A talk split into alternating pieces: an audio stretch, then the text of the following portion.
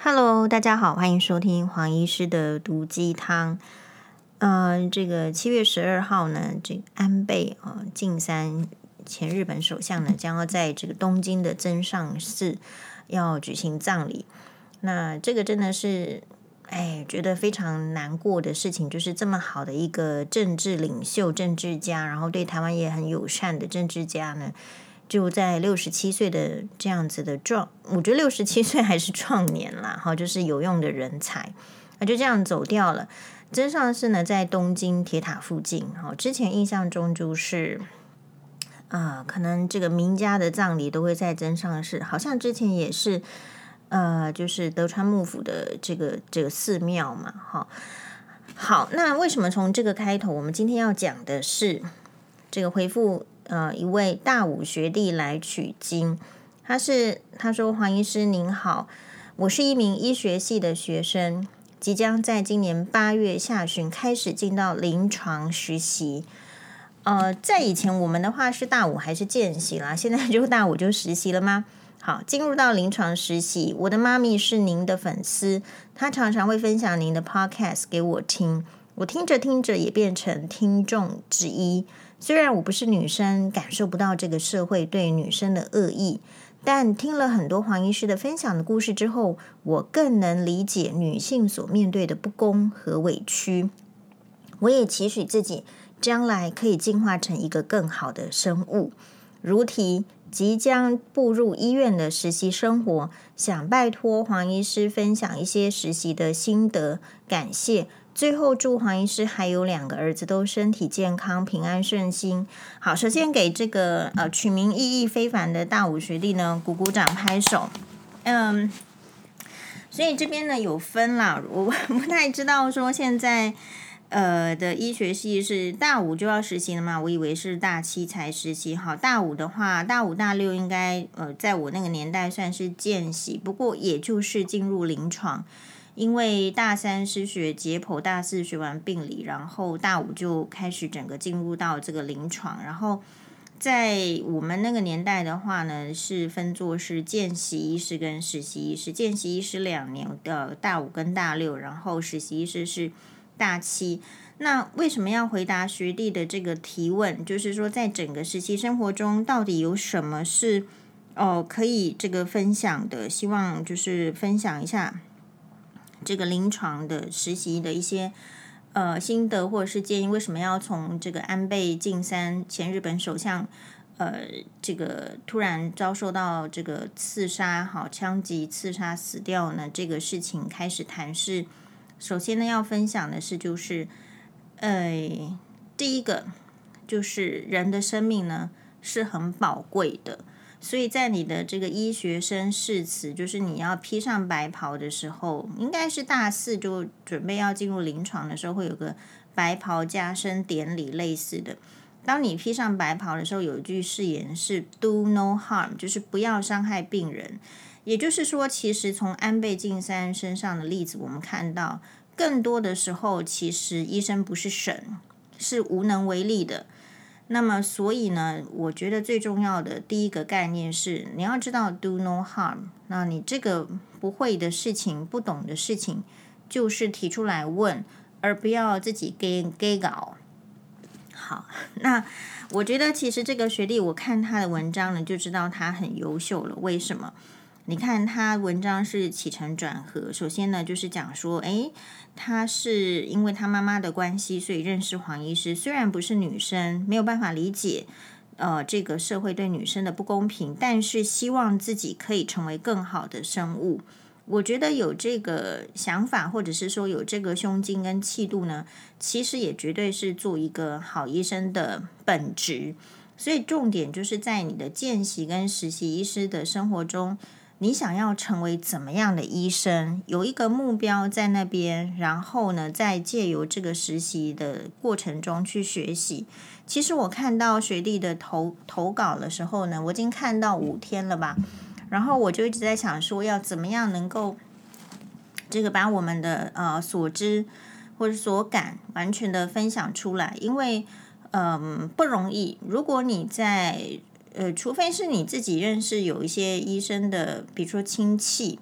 那你说医生亲戚的话，黄医师自己的这个亲戚姑姑 也是医生，其实也真的没有去问他那时候在临床上是怎么样。然后，所以我们通常呢，能够问的就是说，哎，在实习上怎么样，在临床上怎么样？其实有大部分的经验的来源是来自于学长姐的教导，你认识的学长姐教导。但是呢，你认识的学长姐呢，呃，通常啦，通常只会就是大你个一两届啦，了不起大个几届。所以呢，那黄医师是呃，问到黄医师的话，我觉得很开心有这个机会可以分享。因为跟大家报告是，我是在二零，如果是讨论到实习的话，不过我觉得这个问题应该是见习。那所以我先分享一下我的见习，呃，我的实习好了。好，因为见习其实压力没有那么大，见习一个月可能就值个一两班，好，就是有个这个尝试而已。但是实习的话就很重要。那为什么说我觉得这个 学历呢非常的厉害？是就是你你问呢，应该要多层次，不要在同温层。所以如果你只是一般在你周边问的话，你会得到的是比较跟你年纪相近的人的意见。然后，如果你问医院的老师的话呢，就是医院的师长，他不见得有那么多的时间跟你讲话，因为他可能手上有一个呃工工作，比如说一个研究、一个报告，他其其实是急着要去的，或者是他下刀了，他根本肚子很饿，他都没有吃饭，或者是他其实就是要赶回家，不然会被他老婆骂，或是被他老婆盯，或者是他赶着要去跟小三约会，这都有可能。所以不见得真的医院的师长在一个临床的活动之后呢，他可以再多拨出一些什么时间，这个告诉你。那有时候在临床的时候，见习或实习的时候，你要问，通常是医学上的事情。好，比如说呃，这个高血压，那高血压你会怎么处理？血糖高你会怎么处理？然后你要急救的时候，你要插管会怎么处理？这些都是非常 practical，也就是非常临床的事情。可是到底，在见习跟实习当中呢，这个见习医师或者是实习医师应该要注意些什么？以下是这个黄医师呢，呃，我们自己在这个搜集到很多的老师愿意给我们这个指导，还有就是这样子走过一遭。好，我是在二零零六年到二零零七年是在长庚医院林口长庚医院当实习医师，经过了这一些。呃，这些训练经过了这么多年之后，你要问我，就是第一个，我非常认同，就是所有那时候所有的这个老师们都会讲的，在所有的医生的这个职业生生涯里面，其实能呃能够当实习医师的这一年，是你记忆会印象最深刻的一年，真的。好，那这个你经历过之后，走远一点的路之后呢，你就会知道说，实习医师这一年是多么充满着抱负，多么充满着勇气，多么充满着体力，呃，然后会发生很多有趣的事情。好，见习实习当然我们就把它混在一起了，好，那就这这个这一年，然后呃，我我现在分享的呢，就是哎。我我自己呢是觉得也感慨蛮多的，所以我说第一个是你想要成为怎么样的医生，你有一个形象，你就会往雕塑你那个医生的形象去努力。所以我觉得有几个重要的概念呢，比如说像我们讲安倍的例子，你知道吗？病人他可能这辈子看的这个医生，也许就你一个而已，可是你身为一个医生，会看到好多的病人，数不清的。所以，如果是这样子的呃立场来考虑的时候，你有可能是像我都是这样想的，我有可能就是他这辈子看过的这个眼科医生。好，那所以你应该要有什么想法呢？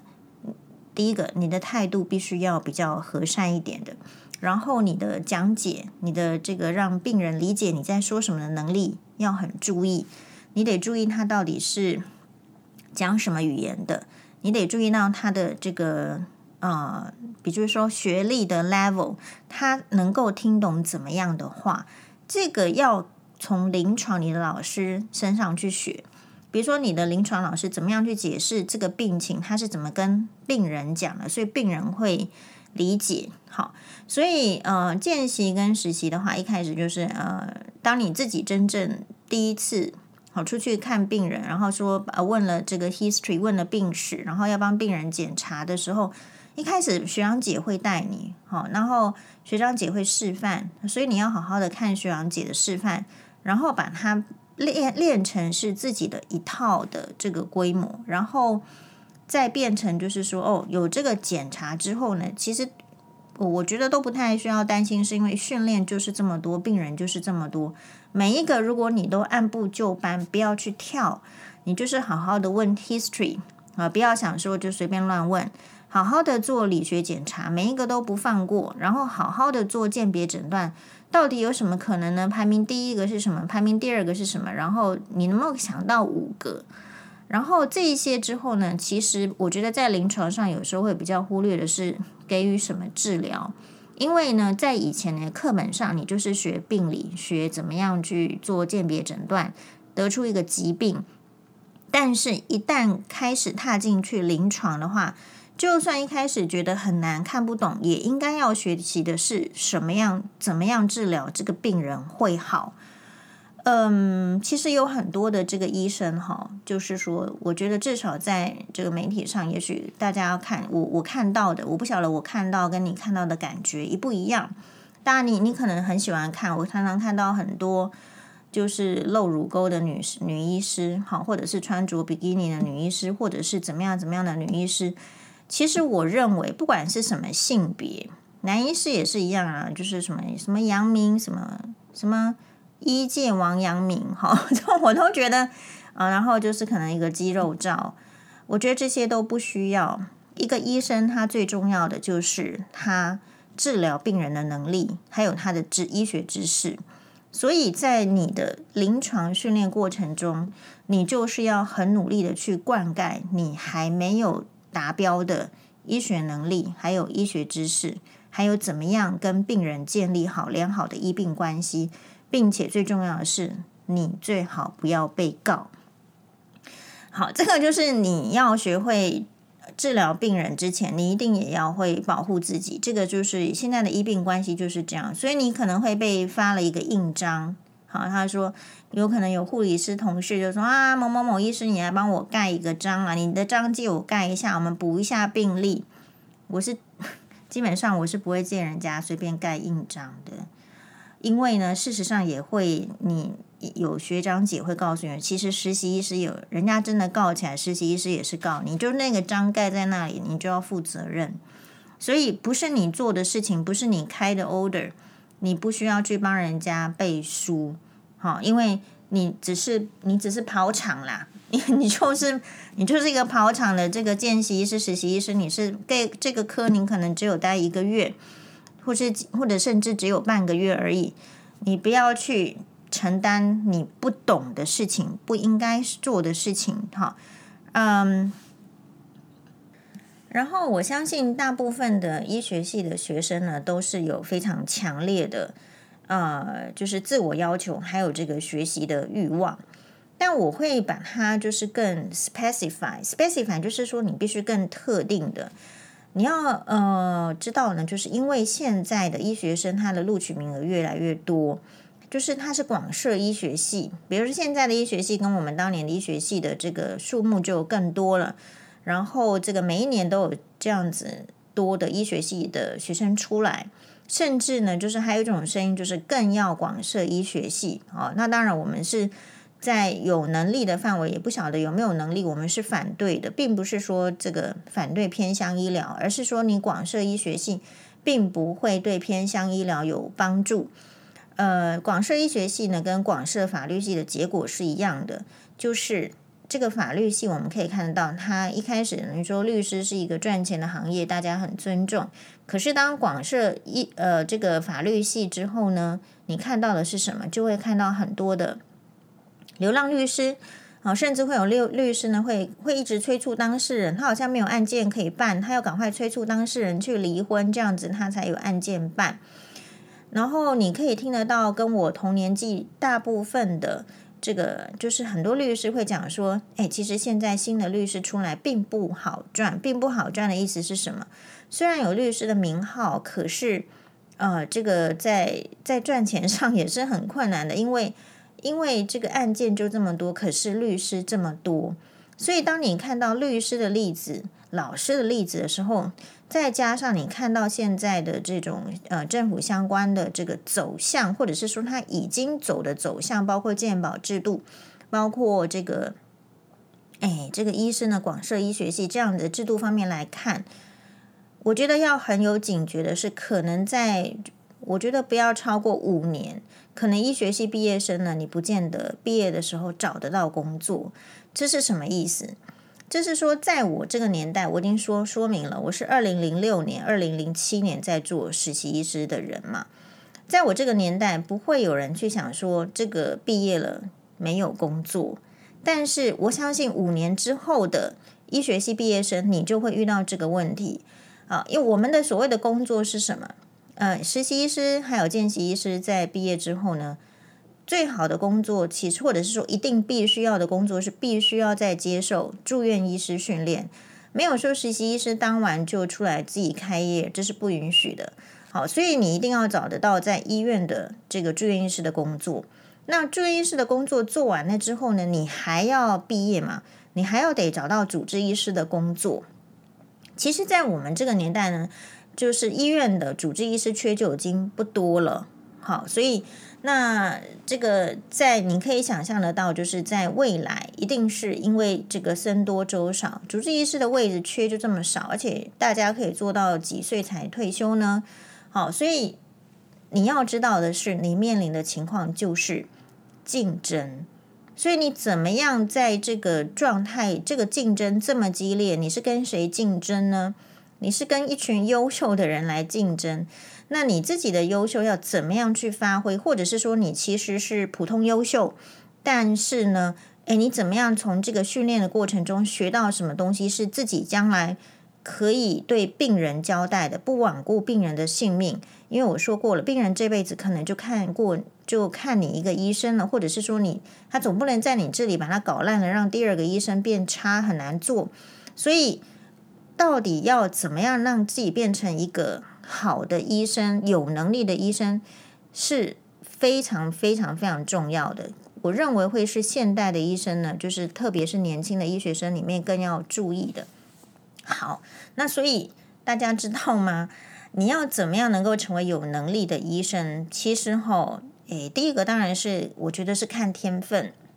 这个天分是有一些人真的是很会读书，比如说像是高雄大举为重女士。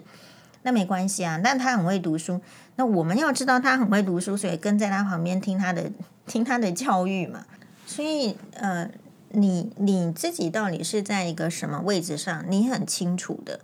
呃，你不要觉得自己很优秀，人外有人，天外有天。如果你很优秀的话，那那最好就是再遇到一个更优秀的学长姐可以带你。好，更更优秀的主治医师呢，愿意教你，因为其实书本上的知识是那样的，可是，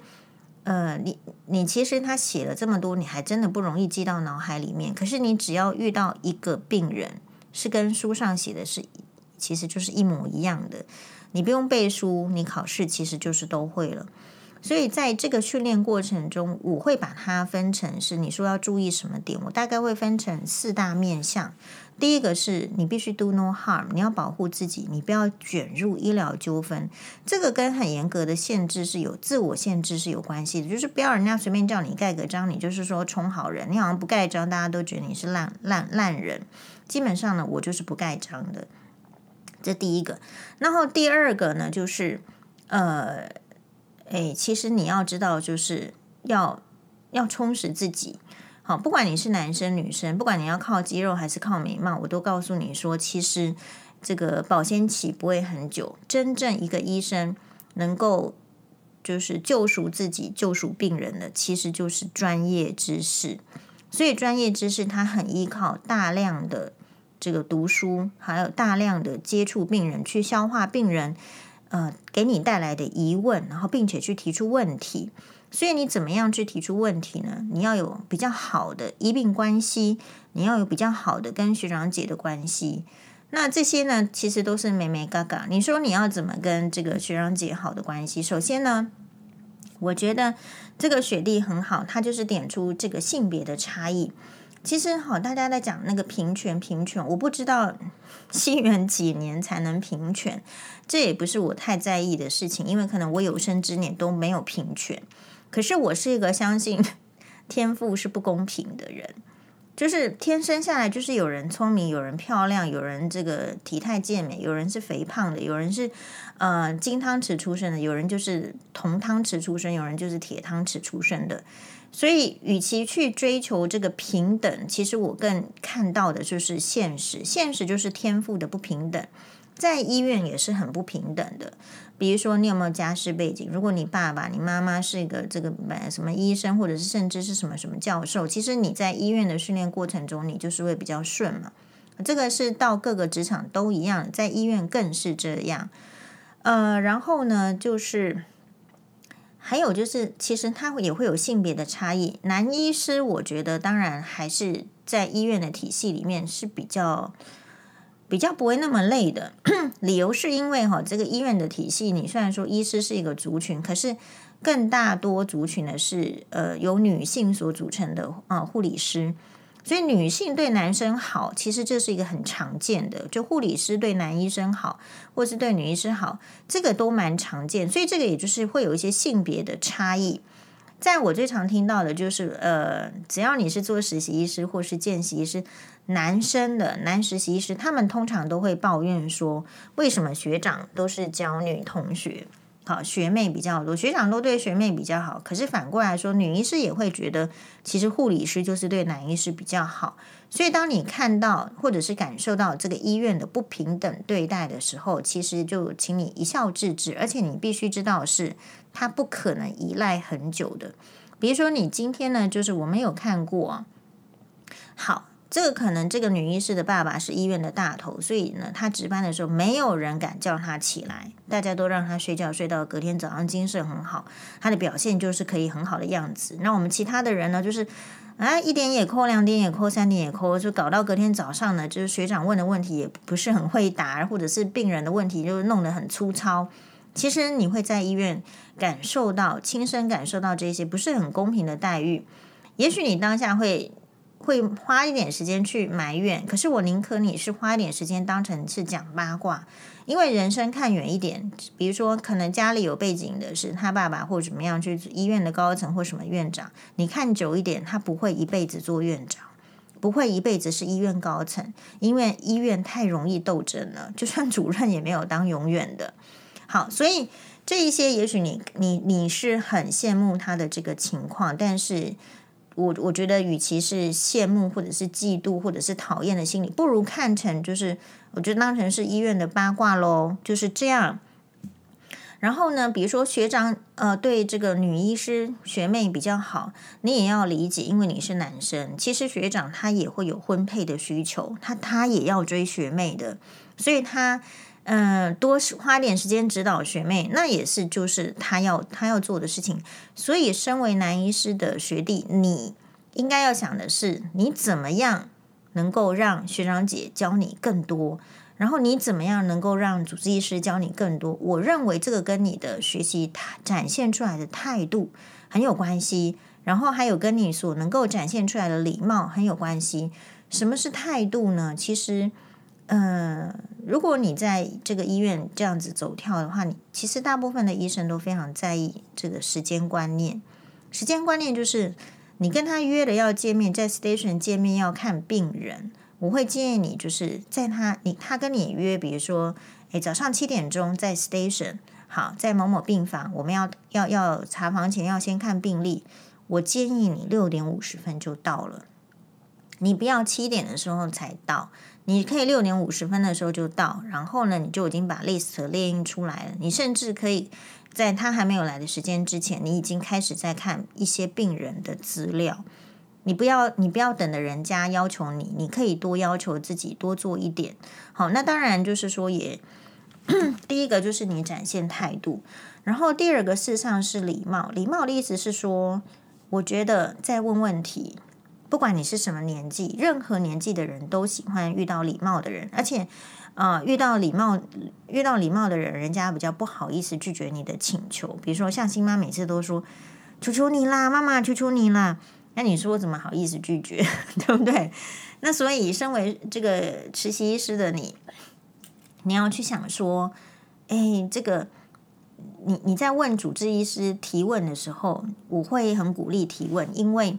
实习医师提问呢，你如果实习医师的时候你都不知道提问，你不要担心人家觉得你差，因为没有主治医师会觉得实习医师要很好，要知道什么事情都知道。反过来说，我们认为呃，实习医师不会是很正常的，问发问是很正常的，所以一个不发问的实习医师比较奇怪，嗨。然后呢，呃，发问的时候没有礼貌，这个恐怕人家也就不愿意回答，所以尽可能就是要请问这个事情呢，可能要要放在心里，因为现在的年轻人，我发现很多呢，这个礼貌是不足够的，所以如果你礼貌相对的是够的时候，好，其实可能就。就是可能不太一样，那也许你会觉得我讲的是这种很古古板的事情，可是其实你现在走到医学会去，还是一样，在医界它就是有一个伦理，它就是有个职级的差别，呃，所以讲话的话，确实对上上面的阶级的讲话，跟对下面阶级的讲话，事实上它就是有阶级的，你不要在你实习医师的时候就跨越这个阶级。反过来说，你可以去批判这个阶级的这个腐腐腐朽性啦，还是什么的。可是你先看看这个阶级是怎么运作的。然后呢，呃，其实他会他会有这种阶级制度，都是有道理的。比如说，主任可以决定这个科内主治医师他的升迁，或者说他的这个有些是研究经费、研究员的这种派遣。所以你会发现呢，为什么会有这种医所谓的医界伦理，就是讨好制度。其实，在别的职场也是一样的。所以你在礼貌询问这个问题的时候，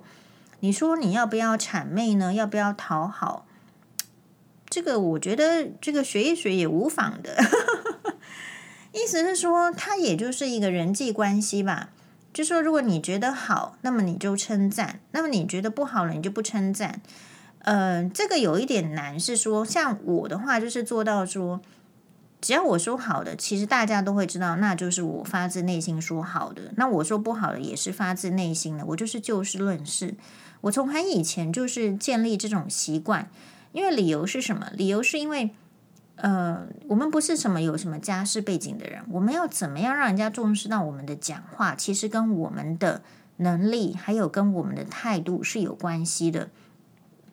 好。然后呢，在这个跟学长姐的相处的话，我觉得，除非是这个，我觉得遇到怪咖的这个学姐呢、学长也是有的。但是呃，因为你让来让去，你反而不需要执着说，哦，这个地方是这个怪咖，那个地方是怪咖。你要知道，医院有很多医生是怪咖的就好。然后你要注重到那个交班制度，比如说这个医生有一些这个要求、有些习惯，那么你就照着做。然后同时呢，在你的这个实习或者是见习的过程里面，我觉得要学习的是每一个医生他的这个态度，这个蛮难的。好，除非这个医生愿意跟你多讲几句，否则主要是来自于你的观察。然后，可是如果你相处的时间不是很多的话呢，你的观察呢就不太容易出来。好，所以就会变成还是在讲那个医院的八卦，和他他传说他怎么样，他传说他怎么样。其实这些都是来自于呃见习医师跟实习医师的观察。那你可以建立你自己的观察系统。然后我这边有几个比较啰嗦的，就是哈，第一个，因为见习医师、实习医师他在那个医院的阶级里面哦，其实就大家都看得出来你，你很菜，你很菜鸟，你菜到个不行，所以。你很有可能在 station 里面，你会感受到护理师对你也不是很尊重，因为就人家就很忙嘛，然后人家就是比较听权威的人的意见，然后你面对病人的时候也是，有时候病人家属呢看你是实习医师也是爱理不理的，好，哪会像这个黄医师，就是每次带辛巴欧巴去住院的时候，就是说我看到实习医师，我们也是鞠躬，因为我知道实习医师这个就是他的一开头，所以我也很愿意扮演那个好的家长。好，那。所以你可能大部分的时间是被挑战的，所以那你说要怪人家挑战你吗？不需要，因为你就是这么年轻。好，年轻就是有年轻的优点跟缺点，但我觉得要注意的是你你的样子是怎么样。比如说你你不要没事呢，当然你会说黄医师是老古板，可是我觉得因为你在一开头。你如果一开头的样子比较好的话，你事实上会接受到比较多的讯息，好的讯息或者是好的帮助。所以基本上我不建议在医院里面染头发，染成金色，染成什么咖啡色，染成白色，我觉得都不建议。其实就是就是白黑头发就好，然后剪得干净，然后你要看起来干净。比如说你的白袍不能老是皱巴巴的，好，然后你不能老是就是说看起来就是这个都没洗，脏兮兮的样子，因为人家看到这你的样子会。决定说他要不要继续跟你相处，或者是愿不愿意跟你花时间。当然了，黄医师以前在医院的白袍呢，也都是就医院发的那种，就是一件好像一千二 的那种这个白袍。然后我自己呢，好像你说有没有常洗，或者是常常把它这样烫，倒也不是这样。但是至少要把它挂着，哦，不要像我觉得男医师的问题是，有一些男医师真的是不是没有人跟他们讲，他们看起来就一副很脏的 样子。好，白袍也是皱巴巴的，没有洗，有没有洗你就是一回事情了。你医院应该是可以帮你洗，但是或者说你自己自费去洗，你除了没洗之外呢，还给他弄得皱巴巴的，然后身上脸就是因为已经值班了，就是整个就已经油腻腻，然后又没有洗头。你说这样子，学长姐会花多少时间在在你身上？其实我也不信啦，所以也不要去抱怨学长比较喜欢看起来比较好的学妹，就是是世道就是这样。所以你就注意到，然后你跟这个病人在面前哦，其实也是一个，就是你有人看看你的学长姐怎么教你。假设是我的话呢，就是我会觉得，哎，就是你你你就是菜没关系，但是你还是可以适度的展现权威跟礼貌。所以第一个自我介绍很重要，就说，就说，哎，这个某，因为我现在有时候发现这个实习师、见习师哈。就也不是很有礼貌，那你没有很有礼貌，人家病情就很焦虑。注意，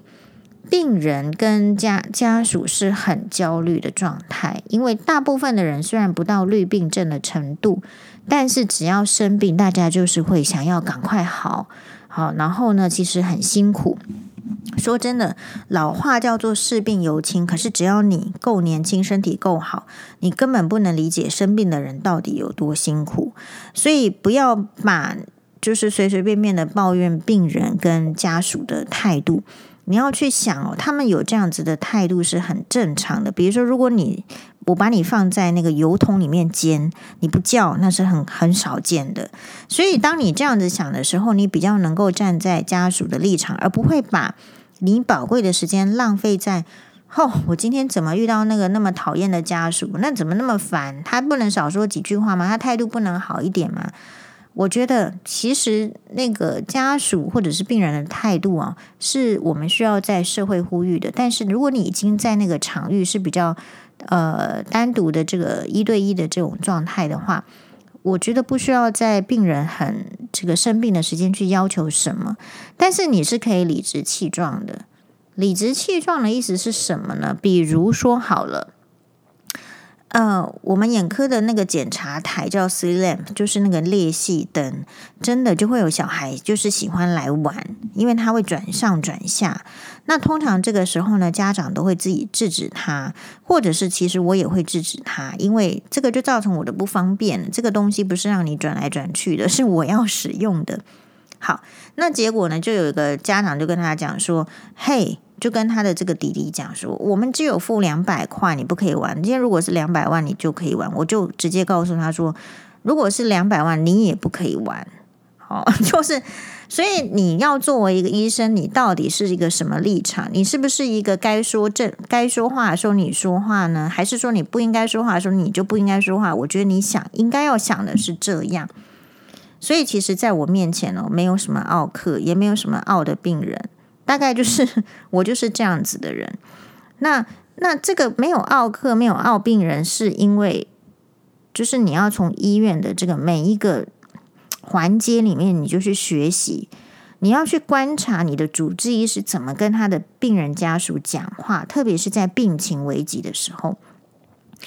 哦，或者是在解释病情的时候，他有什么重点？你每一个医生哦，他不太一样的，你就去观察。去开刀房也是一样，好，就是你要怎么跟这个家属的这个心，这个，然后，所以我对我自己的嗯。